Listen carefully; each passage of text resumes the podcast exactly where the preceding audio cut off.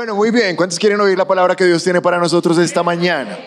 Empezamos un año raro, este 2023 es raro por dos razones. La primera porque es un año donde en el mundo, no en Colombia, sino en el mundo hay mucha incertidumbre, mucho miedo, mucha angustia, reformas políticos, guerras, temblores, o sea, mucha cosa rara. Pero lo segundo por lo cual este año es raro es porque Siento en mi espíritu que es un año donde Dios quiere bendecir a su pueblo de una manera sobrenatural. Es decir, quiere que se note quiénes son su pueblo. Porque cuando hay mucha tiniebla, cuando hay mucha oscuridad, cuando hay mucha crisis, sale Dios a proteger a sus hijos. ¿Por qué? No es, no es, orgullo, no es que lo decimos como, ay, entonces somos invencibles. No, pero es que simplemente si somos hijos de Dios, se tiene que notar. Se tiene que notar que Dios es tu papá. Y Él quiere bendecirte. Ahora, no te va a bendecir simplemente porque yo digo que te bendiga o porque tenga fe de que va a pasar, sino porque Él es tu Dios, Él va a cuidar de ti. Pero la segunda razón por la cual sé que te va a ir muy bien es porque llevamos ya semanas estudiando acerca de tomar buenas decisiones de hacer las cosas bien. Empecé el año hablando de la planeación, luego Dios me llevó al libro de Proverbios para estudiar mucho de sabiduría y la semana anterior aprendimos cómo era el nombre de la prédica de la semana anterior. Eso, 10 hábitos no, hábitos que se relacionan con el fracaso. ¿Cuál era el primero? No considerar la importancia de la sabiduría. No creer que el consejo de Dios es importante para que nos vaya bien. Y esto funciona igual que cuando uno compra algo y coge las instrucciones y dice, ah, ¿para qué las instrucciones? Y las bota. Y me pasó hace como tres semanas, quiero decirlo, para sanar eso en mi corazón. Compré un interruptor para mi casa, un apagador, no era un interruptor normal, no digan como, un interruptor lo, lo, pone cualquier persona. Sí, yo sé, pero este era de los de Internet, de los que se va a conectar a Internet. Y duré como una semana y no se conectaba el bendito interruptor. Y entonces me metí a Mercado Libre donde lo compré y le pongo tremenda queja al vendedor. Este interruptor es muy malo, no sé qué, bla, bla, bla. Y me dice el señor, ¿ya intentó tal cosa? Y yo, no, voy a intentarlo. Y me funcionó. Y yo, ay, ya me funcionó, gracias. Y me dice, ahí en las instrucciones estaba. Entonces, ay, no. nadie ha votado instrucciones acá.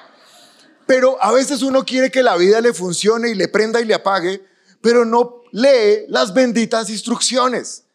No le presta atención a la sabiduría y recuerden que la sabiduría nos quiere proteger del enemigo público número uno nuestro, que es nosotros mismos porque somos peligrosos. Sin sabiduría somos bastante peligrosos. Hábito número dos que se relaciona con el fracaso. Dejar al bendito corazón a cargo del barco. O sea, decirle al corazón, corazón, decide tú. Y el corazón siempre decide de dos maneras. La primera es yo pienso y la segunda es yo siento. Y cuando el corazón decide, frecuentemente nos va mal. Por eso Santiago nos dijo la semana pasada que no digamos iré o haré, sino que es lo que tenemos que decir. Si Dios quiere, si Dios quiere iré, si Dios quiere haré. Cuando tú consideras el consejo de Dios importante, te va bien. Tercero, tercer hábito que es la obstinación. Los obstinados digan gloria a Dios. Eso, me levantan las manos. Dios te bendiga allá donde estás ahí. Obstinado, ¿qué es obstinado? Aquel que escucha, escucha, escucha, escucha y no hace caso. Y la Biblia lo relacionaba con un animalito muy lindo que cuando vomita él mismo recoge, que es el perrito. Entonces recuerden que el obstinado es como el perro que se come el propio vómito.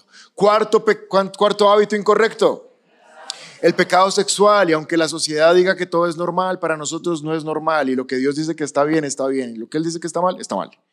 Quinto hábito. Amistades incorrectas, influencers, influencers, eh, redes, eh, series, todo lo que te influencia y cambia tu manera de pensar, tienes que tener cuidado con eso. Y el último es la necedad, creer que ya sabemos, pero al final no sabemos tanto. Y les dije que esto salió, me puse a estudiar todo Proverbios, a buscar hábitos, comportamientos que la palabra relaciona con malos resultados. Hace ocho días llevaba 20, esta semana seguí estudiando, ya pasé los 25, pero voy a tratar de condensarlos para no demorarme muchas semanas estudiando esto. Pero Intenté la reunión anterior y no me fue bien. No he podido avanzar mucho.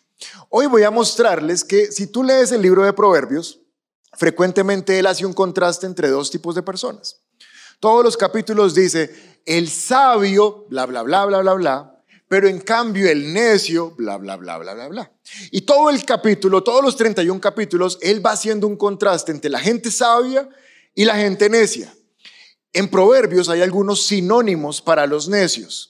Por ejemplo, cuando la Biblia hable de insensatos, burladores, inexpertos, ingenuos y tontos, está hablando acerca de gente que es necia inexpertos, burladores, insensatos, ingenuos, tontos. Pero también Proverbios tiene unos sinónimos para ustedes, para ustedes que están aquí sentados. Proverbios dice que ustedes son prudentes, sensatos, astutos, muy inteligentes. Mira a tu vecino y dile, no contabas con mi astucia. Porque pues eso dice Proverbios, que tú eres muy astuto. Leamos Proverbios 22 del 3 al 5. Eh, ahorita dije esto y los mexicanos me mandaban así corazones verdes, se sintieron identificados con. Proverbios 22 del 3 al 5. El prudente se anticipa al peligro y toma precauciones. El simplón avanza a ciegas y sufre las consecuencias.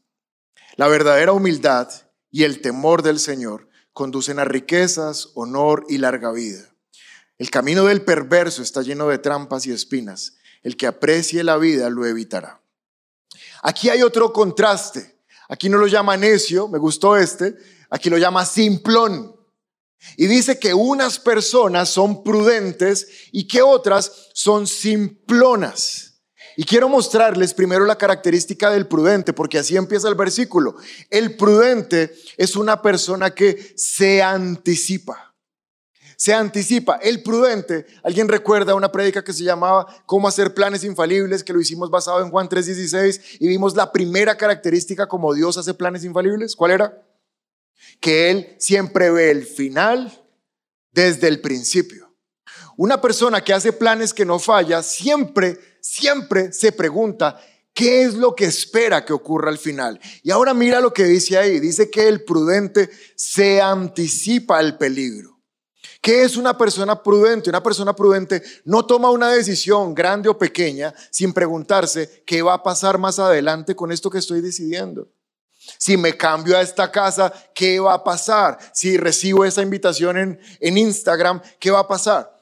No sé si alguno de ustedes me han, pedido solicitud en Instagram y los he rechazado, porque yo no recibo las solicitudes de todo el mundo. O sea, si alguien me pide la solicitud, yo primero miro su perfil, quién es, qué fotos, qué fotos postea, eh, quiénes son sus amigos. Y si no me gusta, lo elimino. ¿Por qué? Porque me anticipo a qué podría pasar.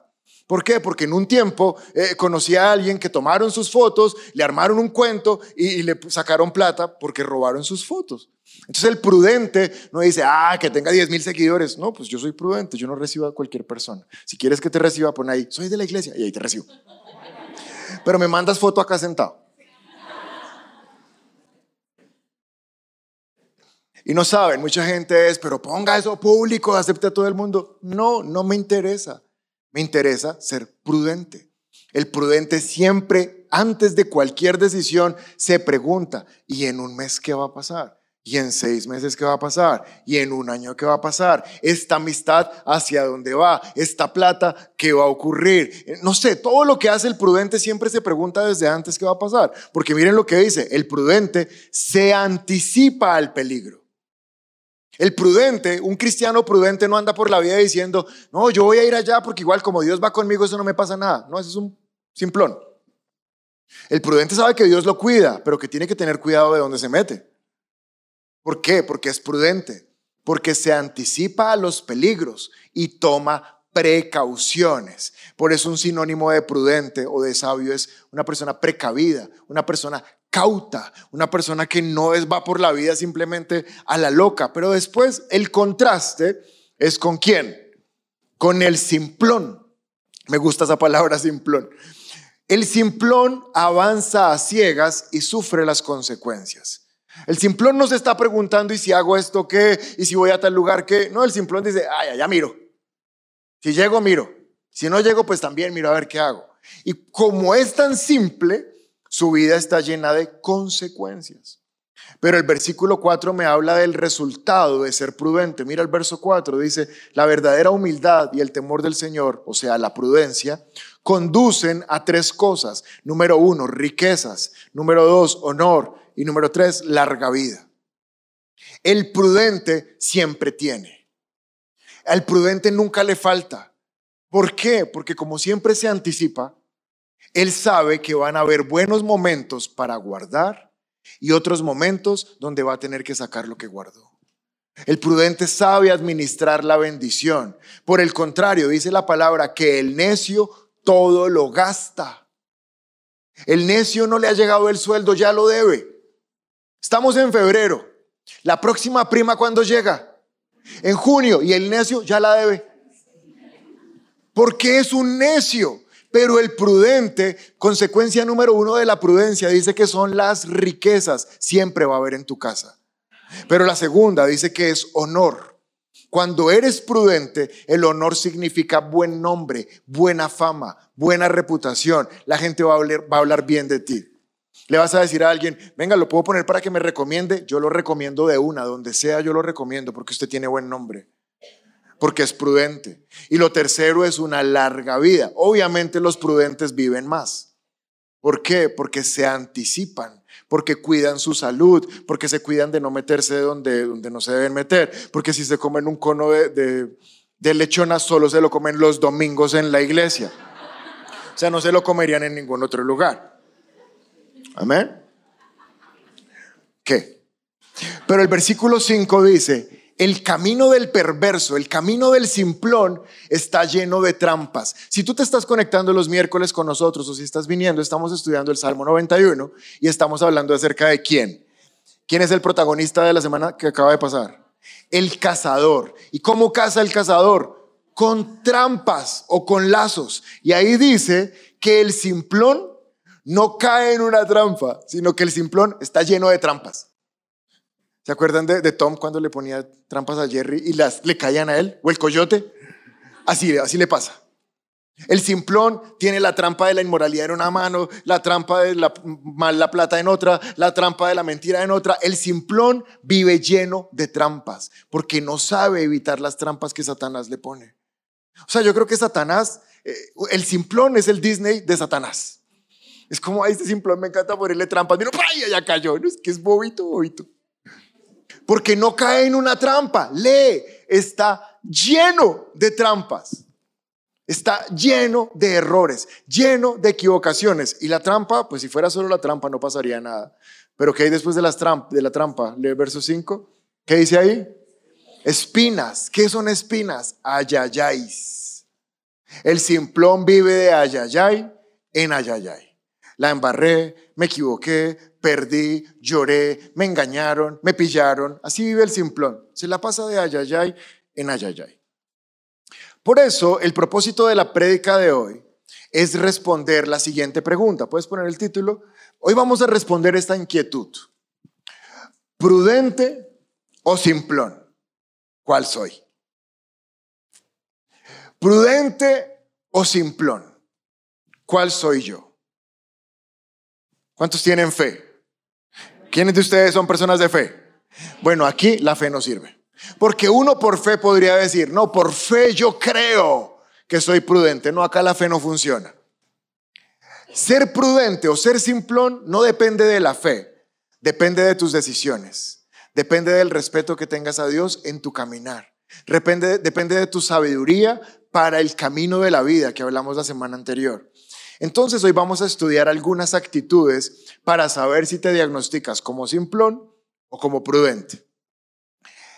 Primera actitud del simplón. Si estás tomando nota, escribe ahí un título que diga actitudes del simplón. Vamos a ver si tenemos alguna de estas actitudes de los simplones. La actitud número uno de la gente simple, de la gente necia, de la gente terca, de los que no tienen temor de Dios ni sabiduría, se llama mal uso del tiempo. Mal uso del tiempo. Y encontré esto que se los voy a leer literal como lo encontré para no irlo a dañar, sino quiero que, que entiendas la idea completa. Escúchame con atención. El tiempo, aunque intangible, es nuestro bien más preciado. Tú no lo puedes tocar, no lo puedes meter en la billetera, no lo puedes consignar, el tiempo no lo tocas. Pero aunque no lo puedas ver en un cuaderno, no lo puedas meter en una cuenta de banco, el bien más preciado que tienes es el tiempo. ¿Alguien de acuerdo con eso? Y paradójicamente, muy poco valorado. Es el bien más importante y de los menos valorados. Una vez perdido, nunca volverá. Debemos tener siempre presente que el dinero, los bienes y hasta la salud se pueden recuperar, pero el tiempo no se detiene, no retrocede, no vuelve. Casi todo lo que hay en la vida se puede volver a obtener, sin embargo, nunca podremos obtener más tiempo o recuperar el tiempo perdido. Y esta última frase es de las que más me gustó en este escrito. Dice, no es que a las personas les falte tiempo, es que no tienen prioridades. Esa es demasiado buena. Porque hoy le preguntas a alguien, oye, ¿vas a hacer tal cosa? Uy, no, no tengo tiempo. No, todos tenemos el mismo tiempo. Lo que no tienen son prioridades. Y, tengo una prédica ahí en remojo que estoy haciendo y, la ilustración que, que se me ocurrió, como me la paso en cirugía de lunes a viernes, no creo que una persona que le van a quitar un tumor y si no se lo quitan, se muere, y le dicen, mira, tu cirugía es el miércoles a las 7 de la mañana. El miércoles a las 7 dicen, no alcance. Ven, pero es que si no te operamos te mueres. ¿Para cuándo habría cupo otra vez? ¿Quién haría eso? O sea, creo que uno está preparado un mes antes, pone recordatorios, lo pone en el calendario, todo lo tiene listo porque sabe que de eso depende vivir o morir. ¿Estamos claros, sí o no? Pues mira, cada vez que tú vienes a la iglesia, Dios te opera el corazón, te quita partes muertas que no te sirven y te pone partes vivas que te van a servir para vivir. Y a veces uno le dice a la gente, ¿vas a venir a la iglesia? Pastor, no sé si los pueda visitar el domingo. ¿Visitar? O sea, te voy a operar. Te voy a salvar la vida. Te voy a salvar de la persona más peligrosa que conozco que eres tú y no sabes si puedes venir porque no tienes tiempo. No, no tienes prioridad, porque el tiempo lo tienes, solo que lo estás usando en lo que no debes, porque eso hace el simplón. El simplón no sabe utilizar el tiempo. Hablando acerca de Proverbios, que es un libro de, mucha sabiduría, leamos Salmos 90:12, que no está en Proverbios, pero también tiene mucha sabiduría. Salmo 90.12 dice, enséñanos a entender la brevedad de la vida para que crezcamos en sabiduría. ¿Sabes que el simplón no entiende que su vida es breve? Por eso el simplón, mírame un segundo, el simplón siempre tiene esta frase en sus labios. Mañana empiezo. Hoy no alcancé, pero primero de marzo, comprometidos. El simplón piensa que nunca se le va a acabar el tiempo, que nunca se le va a acabar la vida.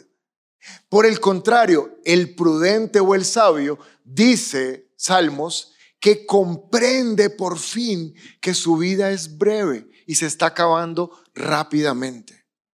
Nuestra vida está pasando demasiado rápido. Y la sabiduría está en comprender que esta vida se acaba. El prudente, el cristiano prudente, comprende que esta vida se está acabando. Pero el cristiano no solamente prudente, sino don prudente, o sea, el, más de los prudentes, no solamente piensa que la vida se está acabando, sino que la eternidad nos está esperando. Y que la vida acá, por más larga que sea, 100 años son pocos, pero la eternidad es eterna. Así que un prudente, pero bien prudente, su vida la vive mirando siempre lo que viene después de la muerte. No pensando tanto en este mundo. Y ese es un enfoque incorrecto.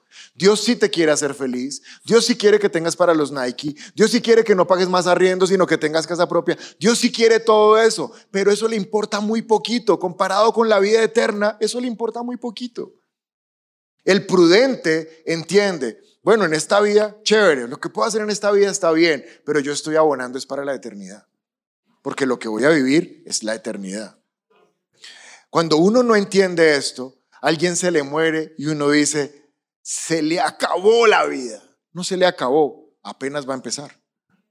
La muerte no es el fin de la vida, es el principio. Si no recibió a Cristo, es el principio de su condenación eterna. Y si recibió a Jesús, es el principio de su recompensa eterna. Efesios capítulo 5, verso 15. Dice la palabra de Dios, así que tengan cuidado de cómo viven. No vivan como qué. No vivan como qué. Por favor, no vivan como qué. Simplones. Es que la palabra del día es simplón. No vivan como simplones, sino vivan como prudentes. Gracias. Acuérdense que hoy estamos haciendo la diferencia entre si soy simplón o soy prudente. No vivan como simplones, sino como prudentes. Ahora sí, aprovechando bien el tiempo, porque los días son malos. El simplón dice, tengo muchos días. Tengo muchos semestres, perdí este semestre, tengo todos los semestres de la vida. Eso dice el simplón. Porque no ha comprendido que semestre que se fue no vuelve. Que semana que se fue no vuelve. Este enero ya no va a volver.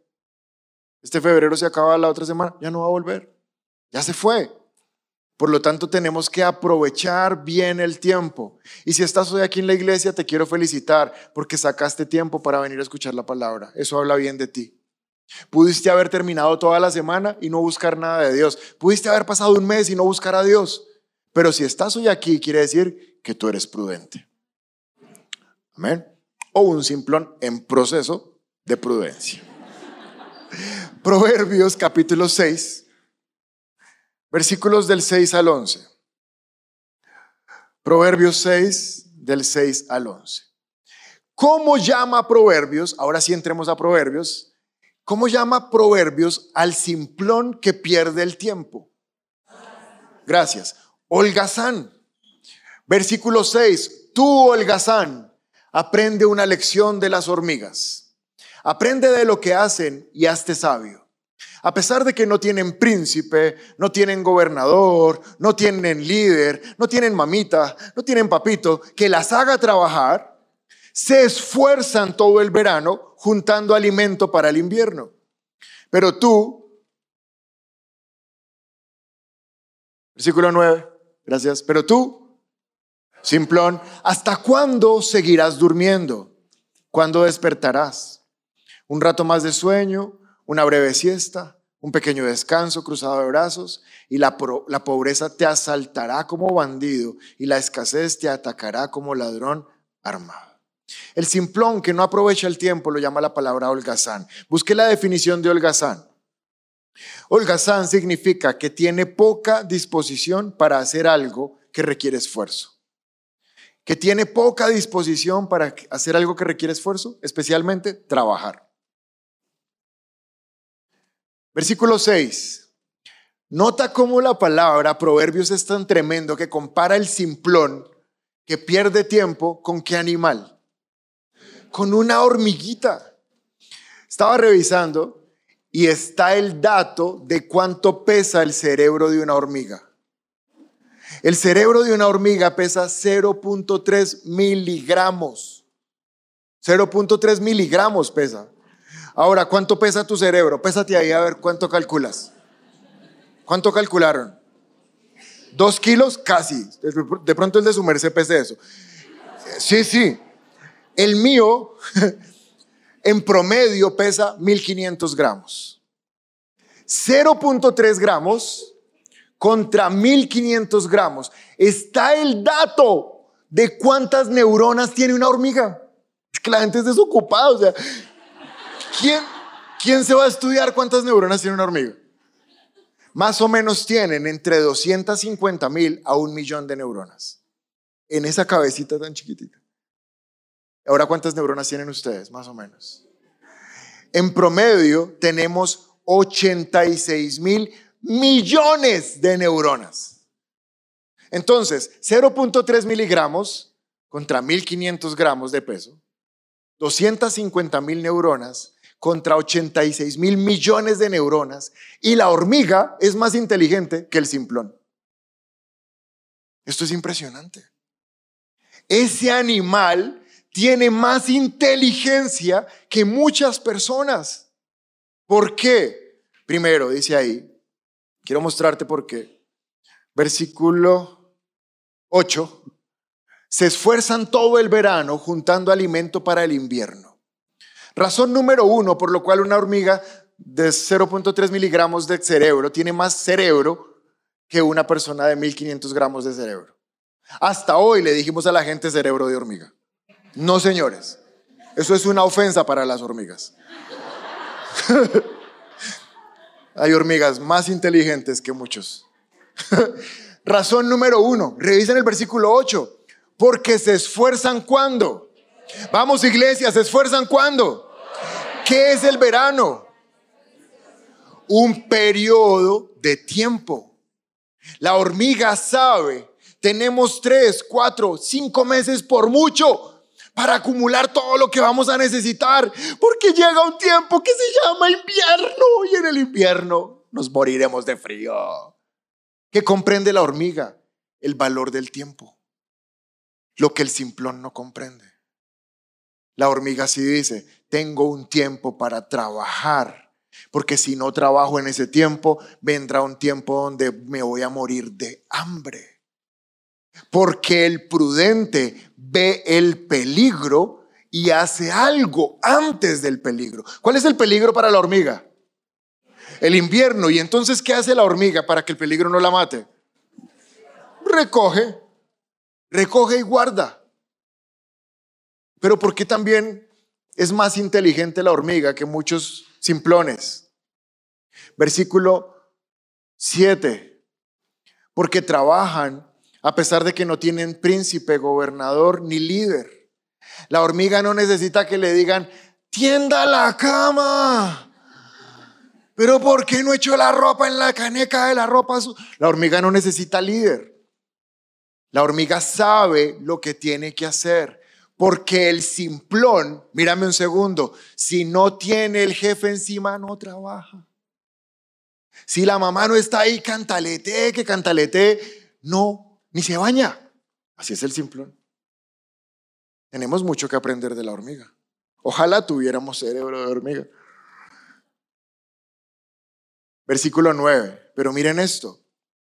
Dice la palabra, pero tú, holgazán, el holgazán es el simplón que no aprovecha bien el tiempo. Miren lo que dice, ¿hasta cuándo seguirás durmiendo? ¿Hasta cuándo vas a despertar? Lo que el holgazán dice es, un rato más de sueño, cinco minutitos más, una breve siesta, un pequeño descanso cruzado de brazos. Quiero que miren y analicen un momento el versículo 10. Todos miren las pantallas, no, no a mí, las pantallas. El versículo 10. No lo lean, no lo lean, porque pierden análisis. Cuando uno lee en voz alta pierde capacidad de análisis. Analízalo. Revisa qué encuentras en ese versículo. ¿Qué es lo que pierde el, el holgazán? Mira los palabras que tiene de tiempo este versículo. Un rato más.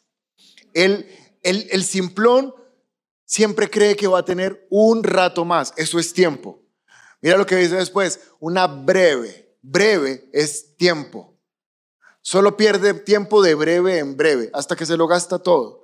Pero después dice un pequeño descanso, o sea, tiempo. No tiene nada de habilidad el simplón para administrar el tiempo. El tiempo se le pasa y ni se dio cuenta. Y acá en el versículo 11 están los resultados de perder el tiempo. Entonces, número uno, la pobreza te asaltará. Y resultado número dos del simplón, la escasez te atacará. Y lo que quería Dios para nosotros no era ni pobreza ni escasez, era que nos fuera bien. Pero ¿por qué no nos fue bien entonces si oramos todos los días, leímos la Biblia? Porque no administramos bien el tiempo. Pero hasta hoy fuimos simplones. Proverbios 12:24, no sé si está. Sí. Proverbios 12:24, trabaja duro y serás líder. Sé un flojo y serás un esclavo. Muy bien, característica número dos de los simplones. Característica número dos de los simplones. Si estás tomando nota, escríbelo ahí, ya te lo explico. Se llama mentira.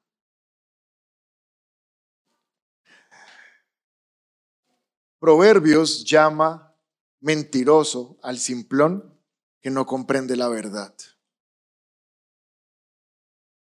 La mentira es una de las principales trampas que pone Satanás.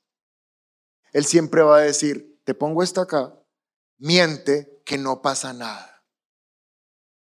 Y estudiamos hace un tiempo al respecto de la mentira y nos dimos cuenta que el mentiroso es tan simplón que al primero que se engaña es a él mismo. Porque el mentiroso se miente a él mismo y dice, no me van a pillar. Esta me quedó buenísima. Con esta salgo. Y el único que está siendo engañado es él mismo. El simplón cree que engaña a otras personas, pero las otras personas no están siendo engañadas. El que está siendo engañado es él.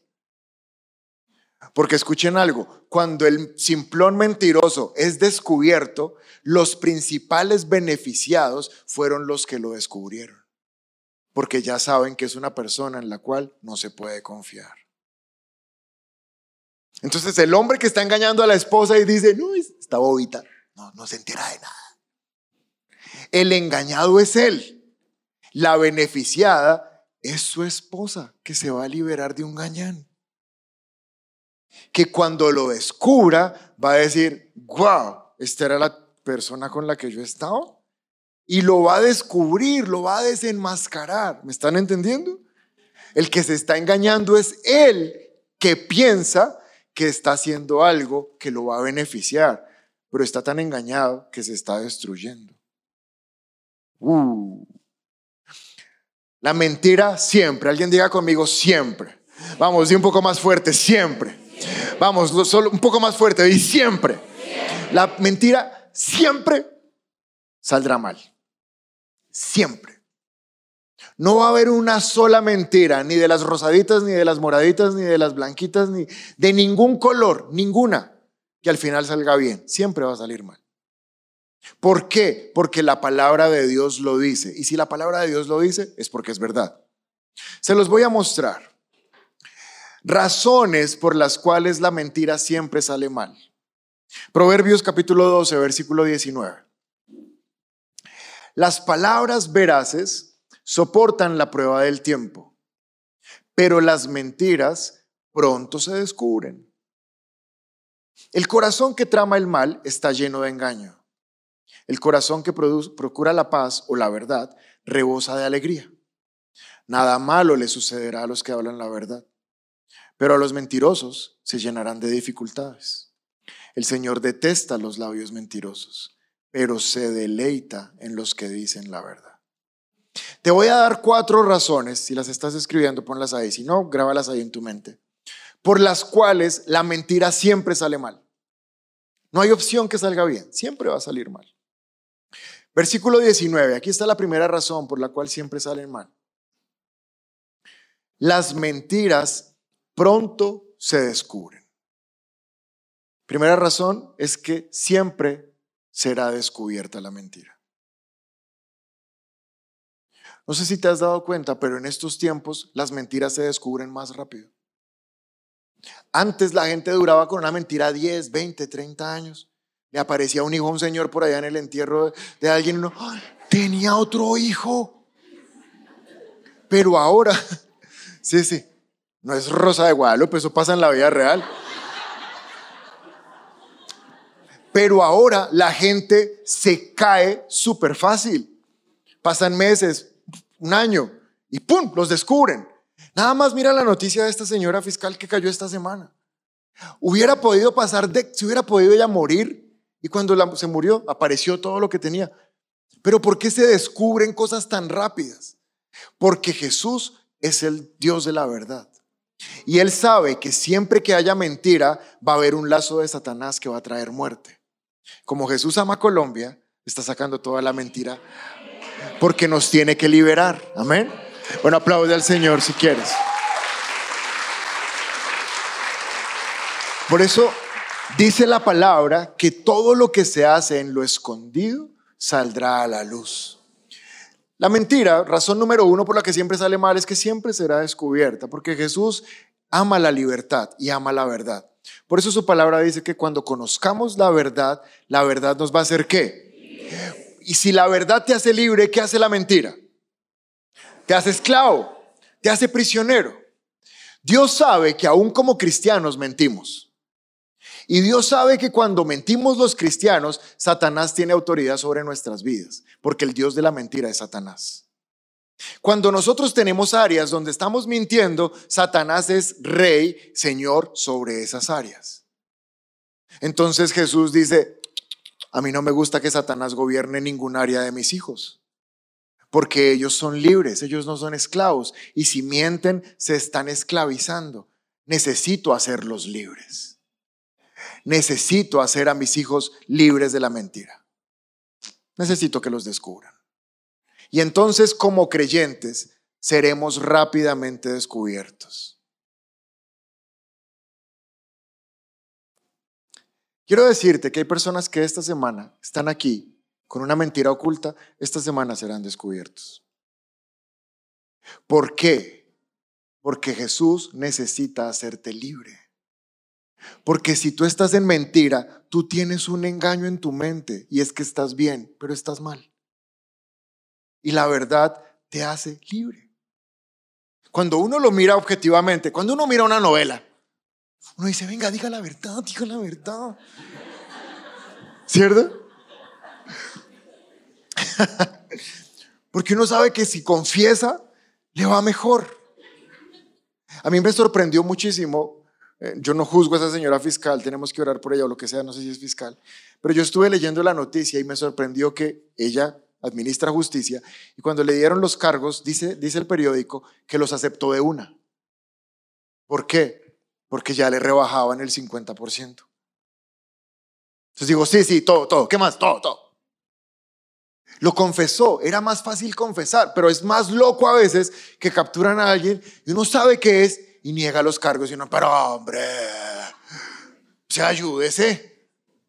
Porque la verdad siempre trae libertad, siempre. ¿Cuántos saben que Dios los ama? ¿Cuántos creen que Dios te ama? Como te ama necesita hacerte libre. Y para que seas libre, pues muchas veces tendrás que ser descubierto. Tengo una verdad para ti en esta mañana. Si pensabas que la mentira no iba a ser descubierta, es mentira, será descubierta. Porque aquí dice en el versículo 19 que se descubren y se descubren pronto o demorado pronto, será pronto. ¿Por qué? Porque si es pronto, menos lazo Satanás tiene sobre tu vida, menos dominio tiene sobre tu vida, menos autoridad tiene sobre tu vida. Necesita que sea pronto. Verdad número dos, o razón número dos por la que la mentira siempre sale mal, está en el versículo 20. Versículo 20, mira lo que dice ahí, el corazón que trama el mal está lleno de engaño. Una cosa es decir una mentira y otra cosa es estar lleno de engaño. Son dos cosas diferentes. Pero por eso es que necesitamos salir a la luz y ser descubiertos, porque cuando una mentira no se descubre, trae otra mentira. ¿Cuántos aquí pueden confesar, tranquilo, levanten sus manos que no pasa nada, que tuvieron que decir una mentira y para que no los pillaran, tuvieron que decir la segunda?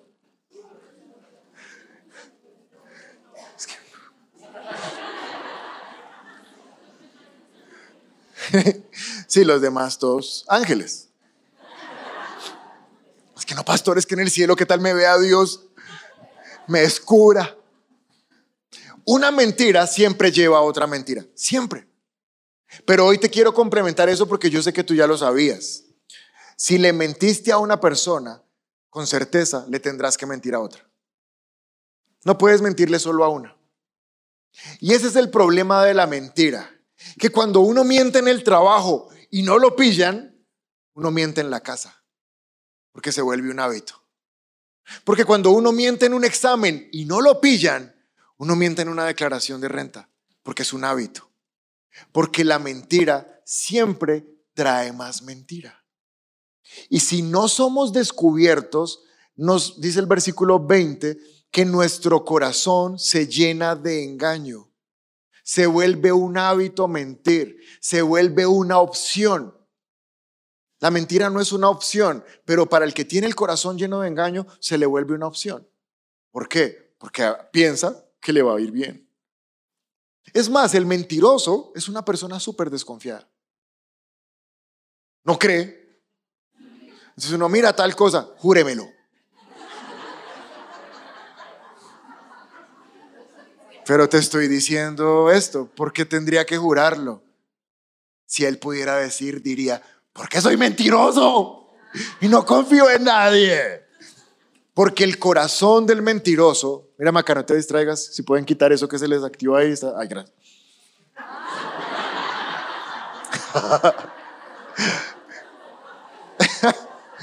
Me asustaron.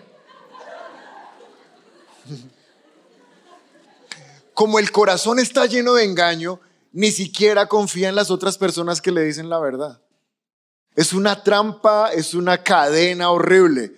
Razón número tres por la cual la mentira siempre sale mal. Dos, no.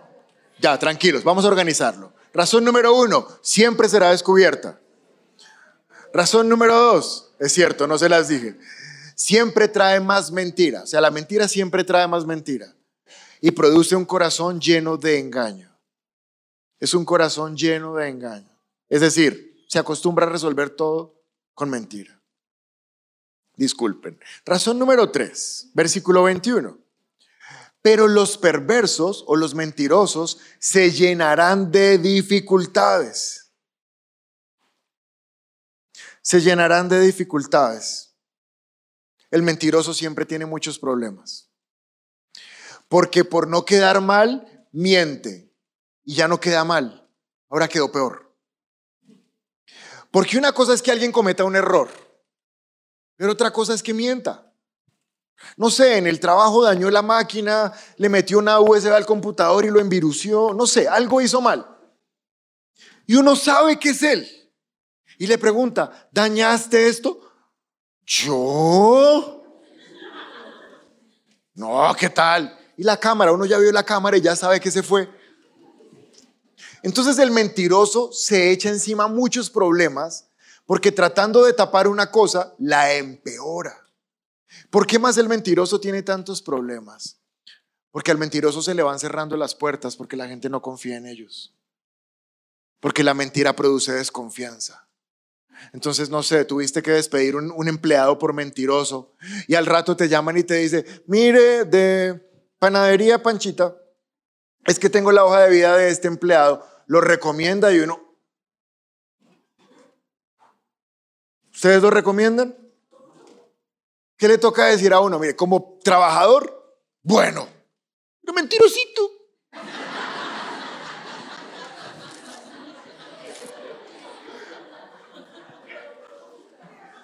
Al mentiroso se le van cerrando las puertas.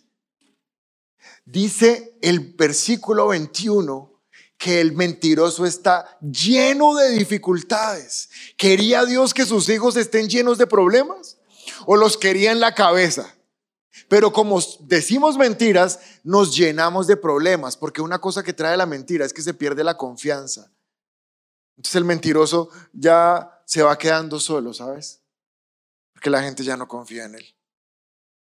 Y para que la vida salga bien, uno tiene que tener relaciones sanas y gente que confíe en uno. Pero por último, la, la cuarta razón por la cual la mentira siempre sale mal está en el versículo 22. O sea, para acabar de rematar, aparece el versículo 22, donde dice que el Señor detesta los de labios mentirosos. No solamente lo pillaron, no solamente quedó mal, no solamente lo echaron, nadie lo quiere recomendar, sino que se hizo enemigo de Dios. Va a acabar de completar.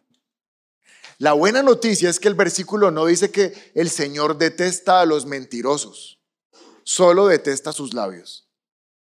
El resto los ama. O sea, la parte que Dios detesta del cristiano que miente es su mentira, no al cristiano. Quiero decir esto porque todos hemos mentido y todos la hemos embarrado y puede uno decir, ya Dios no me ama, ahora Dios me odia, ahí dice el versículo que me detesta. No, no te detesta, detesta tu mentira. A ti te ama. Como uno de papá, hay cosas de su hijo que no le gustan, pero ama a su hijo. ¿Me comprendes? pero Él detesta que de nuestros labios salga mentira. ¿Por qué lo detesta? Porque es la característica de su archienemigo, el diablo. Entonces Dios dice, pero mi hijo, ¿cómo va a andar hablando como el enemigo, hombre? Yo soy su papá, hablamos verdad y mi hijo hablando mentira. Entonces detesta lo que los labios del mentiroso dicen, más no detesta al mentiroso. Dios te ama, lo que odia es tu mentira. Y como odia la mentira, como buen padre no puede pasar por alto las consecuencias de nuestra mentira. No puede. Y papás que están acá, ese es un consejo que les quiero dar en la educación de sus hijos. Las consecuencias de los actos de tus hijos, deja que ellos las asuman. O sea, si rompió el vidrio, que lo pague. Quizás tú le prestas la plata, pero se la cobras. Si lo pillaron haciendo copia en el salón, que asuma las consecuencias. No vas tú, es que soy la mamita de Juan José. Él sí hizo copia, pero nunca más. Él mirará, que resuelva. Porque las consecuencias de nuestros actos son la manera que Dios tiene para que no repitamos nuestros actos. No sé si lo dije muy rápido. Si yo miento y me pillan y me echan, sí, Dios más adelante me va a hacer que me den otro trabajo, pero tienen que echarme, porque si no, para mí la mentira se me va a volver un estilo de vida. Amén. Y como Dios nos ama, tiene que permitir la consecuencia, porque es un mecanismo de libertad. Es un mecanismo para liberarnos de la, de la mentira. Pero hagamos el contraste para terminar con el prudente. Veamos cómo le va al prudente, o sea, el que habla la verdad. Versículo 19. Las palabras veraces soportan la prueba del tiempo. Número uno, al prudente, como habla la verdad, la vida le va bien en el tiempo. Tiene matrimonios que duran décadas, tiene empresas que duran décadas, tiene reputación que dura décadas, porque es que el que nada debe, nada teme. Entonces el que anda en verdad soporta la prueba del tiempo, o sea, durante mucho tiempo le va a ir bien. Pero después dice,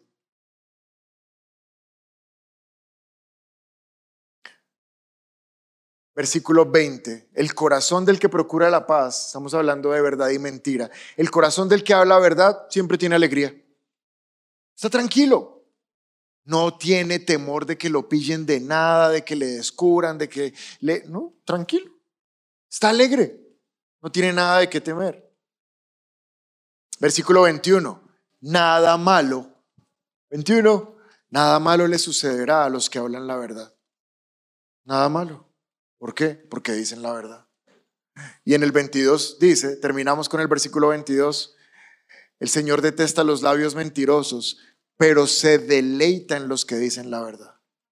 El Señor se va a deleitar en ti porque dices la verdad.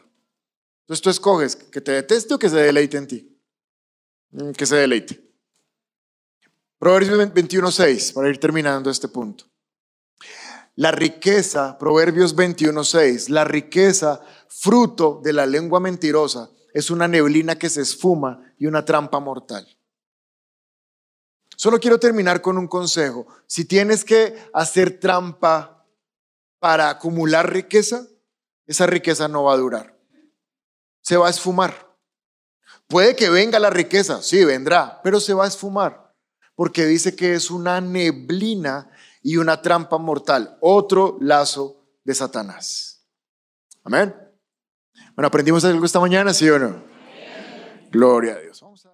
Es la primera vez que te conectas con nuestra iglesia y quieres aceptar a Jesús en tu corazón, te invitamos a que des clic en este video. También queremos conocerte, así que te invitamos a que nos dejes todos tus datos personales en nuestro sitio web. Por último, si quieres ver nuestro último video, te invitamos a dar clic aquí. Recuerda suscribirte, activar las notificaciones y seguirnos en todas nuestras redes sociales. Somos un lugar cerca de ti y trabajamos por una nueva generación done.